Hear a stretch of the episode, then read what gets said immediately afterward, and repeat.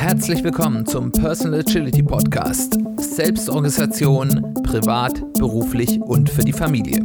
Ich bin Simon Kleiber.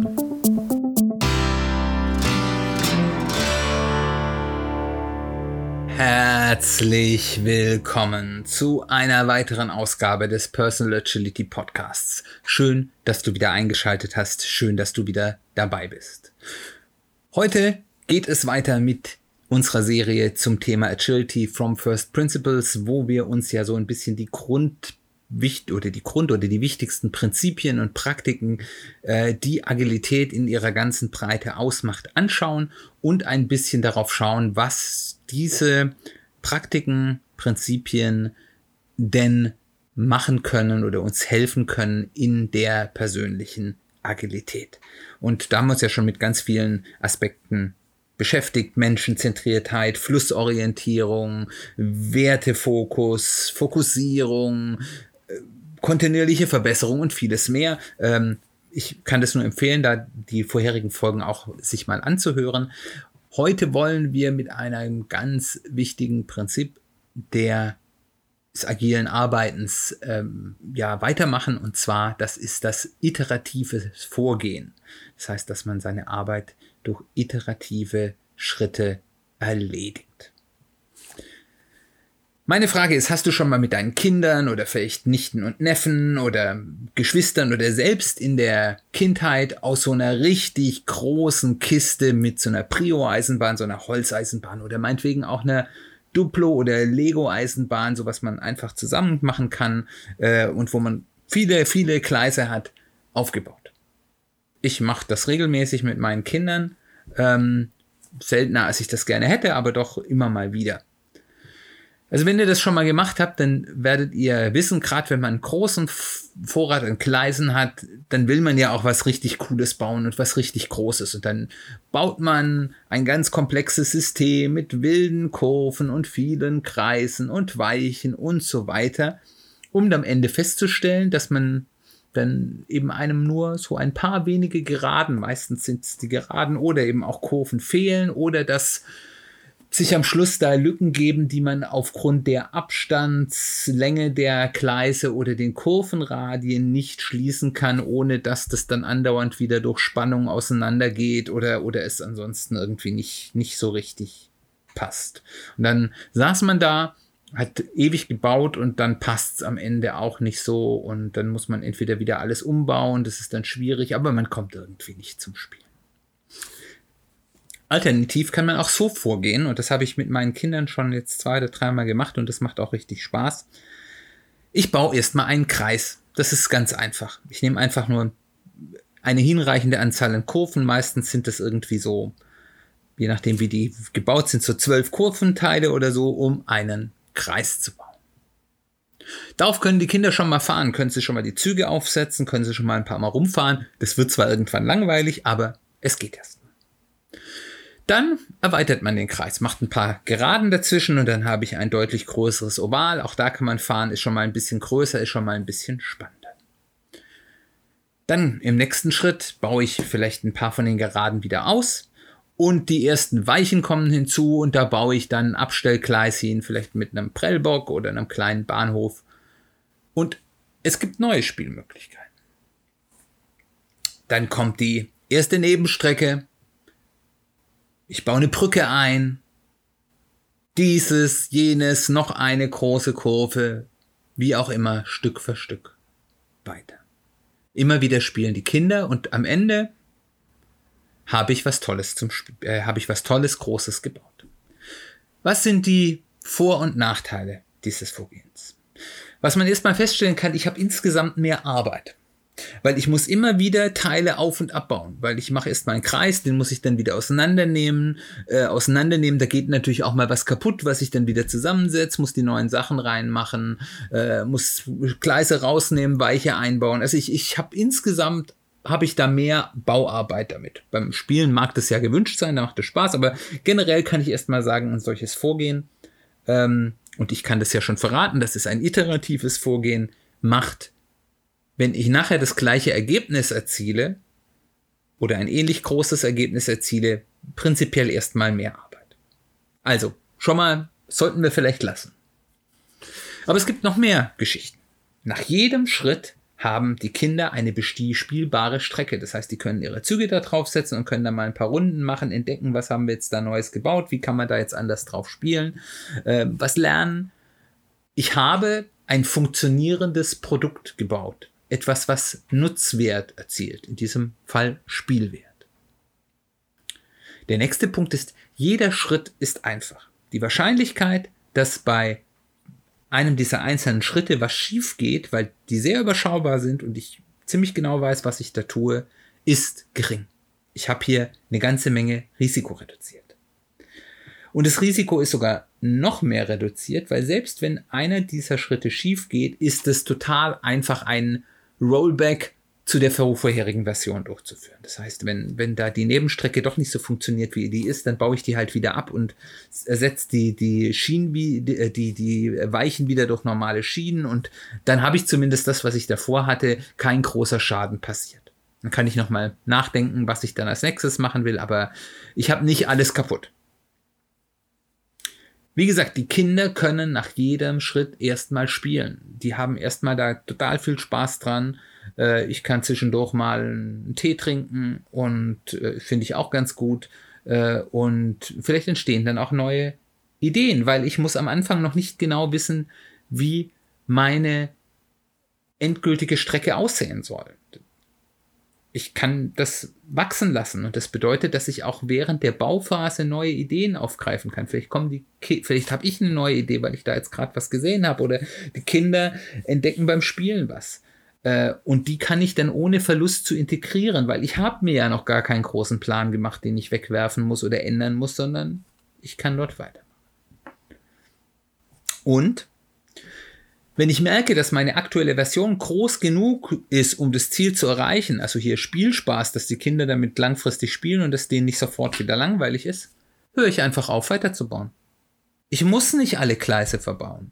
Dazu zwingt mich niemand. Wenn ich was gebaut habe, was für das Ziel, und das Ziel ist hier maximaler Spielspaß für die Kinder, erreicht zu haben, kann ich aufhören und muss nicht mehr Arbeit tun.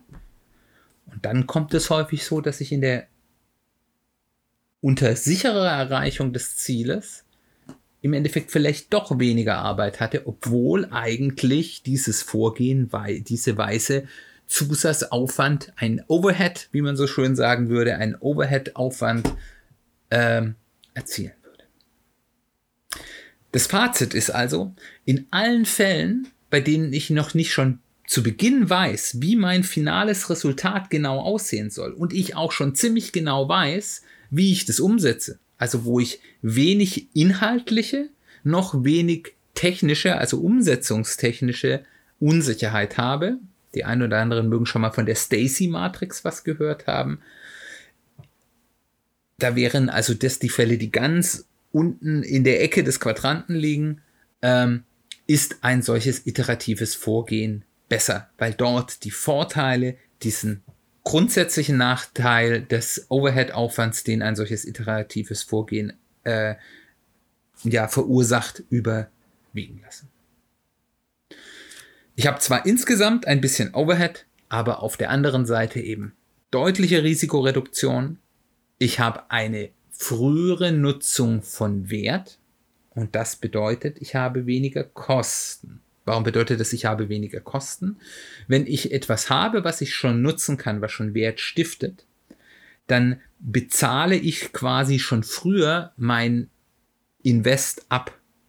Das heißt, mein also wenn, wenn ich was in irgendwas, was ich baue, Arbeit reinstecke, da investiere ich ja erstmal. Und dieses Investment, das kann ich ja in den meisten Fällen in irgendeiner Form in Energie, Geld, Zeit, was auch immer umrechnen. Der muss mir ja erstmal den notwendigen Nutzen bringen, dass sich dieses Investment gelohnt hat. Und wenn ich jetzt äh, sage, ich habe ein Investment von 100 und ich baue erstmal ein Jahr an meine, oder ich jetzt beim Eisenbahnbeispiel sein, ich baue da erstmal einen kompletten Nachmittag äh, an der Eisenbahn, hab dann 100 Invest und dann müssen die Kinder ganz schön lange spielen, damit sich das gelohnt hat. Wenn ich sage, ich baue ein bisschen, die Kinder spielen ein bisschen, mein Invest ist schon zurückgezahlt, vielleicht noch nicht komplett, weil so ein Kreis ist nicht so spannend, aber zu einem guten Teil. Und so weiter und so weiter habe ich am Ende nur noch ganz wenig von meinem Invest, den ich sozusagen wieder äh, zurückverdienen muss, dass ich einen Return on Investment haben will. Und das ist, klingt jetzt alles so furchtbar wirtschaftlich, aber ja, das kann man umgekehrt auch mit Zeit, Energie, Lebensfreude aufs Persönliche überdenken. Da kann man es nicht genau ausrechnen, aber das Prinzip ist das gleiche. Ähm, habe ich nur noch ganz wenig, was ich dann sozusagen mir selbst abbezahlen muss. Und damit habe ich sozusagen die Höhe der ausstehenden Kosten reduziere ich immer wieder, indem ich früher auch wieder Wert generiere. Und ich habe die Chance auf Scope-Reduktion, also eine Pareto-Optimierung. Ich kann feststellen, ich muss gar nicht 100% bauen, um das zu erreichen, was ich gerne will. 70 oder 80% reichen auch aus. Und damit habe ich eben natürlich ganz große Kostenersparnisse gemacht, weil ich Dinge nicht getan habe, die mir keinen großen Mehrwert mehr geboten hätten. Klassische Pareto-Optimierung. In Kombination mit Feedback-Schleifen, über die wir ja schon geredet haben, habe ich dann eben hier zwischendurch auch noch die Chance auf kontinuierliche Verbesserung. Zusammenfassend kann man sagen, dass Iteration oder iterat äh, eine iterative Vorgehensweise es uns ermöglicht, in kurzen Abständen nutzbare, werthaltige Ergebnisse zu erzielen. Und neben dem Lerneffekt, über den wir ja schon gesprochen haben, und der Wertgenerierung, geben uns diese ja diese äh, Ergebnisse eben auch Haltepunkte, an denen wir uns entscheiden können, Dinge anders zu machen oder gar was ganz anderes zu tun. Dass wir sagen, okay, wir haben hier genug erreicht, wir machen jetzt lieber was anderes, weil das wichtiger ist. Und das ohne, dass wir halbfertige Sachen fallen lassen müssen und damit Wert potenziell vernichten. Und diese Fähigkeit, uns häufig und schnell ohne Schaden umentscheiden zu müssen, ist Agilität. Nicht das und nichts anderes. Damit ist iteratives Vorgehen ein Kernprinzip der Agilität und in den allermeisten Fällen ist Agilität ohne iteratives Vorgehen nicht möglich. Und wie die Beispiele, über die wir geredet haben, man kann das sicherlich noch viele andere auch aus dem privaten Bereich finden, gibt es bei, gerade bei diesem Prinzip eigentlich keinen großen Unterschied, ob wir jetzt über Teamagilität, über Business-Agilität oder eben über persönliche Agilität reden.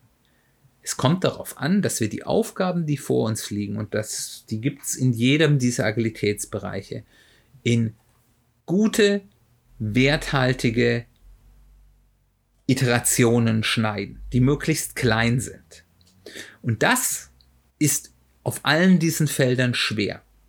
Das ist eine der schwerst zu lernenden Eigenschaften oder, oder Fähigkeiten im Bereich der Agilität. Klingt ganz einfach, ist total schwierig in der Praxis. Vor allem, weil wir eben aus dem 20. Jahrhundert kommen, aus einer industrialisierten Welt, die in erster Linie mit komplizierten, aber nicht mit komplexen Problemen umgegangen ist, wir einfach anderes immer beigebracht bekommen. Wenn wir das aber können, haben wir eine Kernkompetenz im Umgang mit komplexen Problemen für uns ja gemeistert und haben damit eine der wichtigsten Kernkompetenzen aus meiner Sicht des 21. Jahrhunderts und uns damit auf allen Ebenen fit für die Zukunft gemacht. Weil es Agilität schafft und weil das Lernen, das richtig zu tun, so wichtig ist, ist das für mich einer der allerwichtigsten Prinzipien und Praktiken in der Agilität. Ich hoffe, dieser theoretische, aber doch nicht zu theoretische Ausflug war spannend für dich. Ich würde mich freuen, Feedback von dir zu hören. Wo hast du gerade in deinem persönlichen Lebensumfeld den Vorteil von iterativem Vorgehen kennengelernt? Ich würde gerne mehr darüber hören. Ich würde gerne mehr darüber lernen. Bitte schreib mir. Kontaktieren kannst du mich über E-Mail, über alle möglichen Social Media Kanäle oder über unsere Website. Die Links zu all diesen Kanälen gibt es in den Show Notes. Wenn es dort, wo du deinen Podcast hörst, keine Show Notes gibt, gibt es die auch nochmal auf der Website www.personal-agility-podcast.de. Gibt es einen Post für jede Folge. Da gibt es die Show Notes mit den Links zu den Kanälen und auch eine Kommentarfunktion, wo du auch mit mir in Kontakt treten kannst. Ich hoffe, es hat dir gefallen und wenn es dir gefallen hat und du das nützlich fandest, bitte empfehle den Podcast weiter an deine Freunde, an deine Familie, an deine Kollegen in Social Media, wo immer du willst. Das hilft einfach mir, die Sichtbarkeit des Podcasts ein bisschen zu erhöhen und damit mehr Leute zu erreichen. Und du kannst mir helfen, diese Sichtbarkeit zu erhöhen, auch indem du ein Review schreibst, entweder wo immer du Podcast hörst, wenn es dort eine Review-Funktion gibt, oder eben bei iTunes äh, bzw. Apple Podcasts. Und du kannst auch noch ein Abo dalassen auf ähm, Spotify, egal ob du jetzt dort einen freien oder einen bezahlten Account hast. Auch das hilft dem Algorithmus auf die Sprünge, dass das ein toller Podcast ist. Und das hilft mir eben, wie gesagt, in der Sichtbarkeit des Podcasts. Dann bleibt mir nur noch Danke für die Aufmerksamkeit zu sagen. Ich freue mich auf das nächste Mal. Nächstes Mal beschäftigen wir uns wieder mit der Serie über persönliche Finanzen aus agiler Sicht. Und dort haben wir ein ganz spannendes Thema. Und das heißt Protzen oder Knausern. Ein agiler Blick auf das Konsumverhalten. Ich hoffe, du bist dann auch wieder mit dabei. Wir sehen uns bald wieder.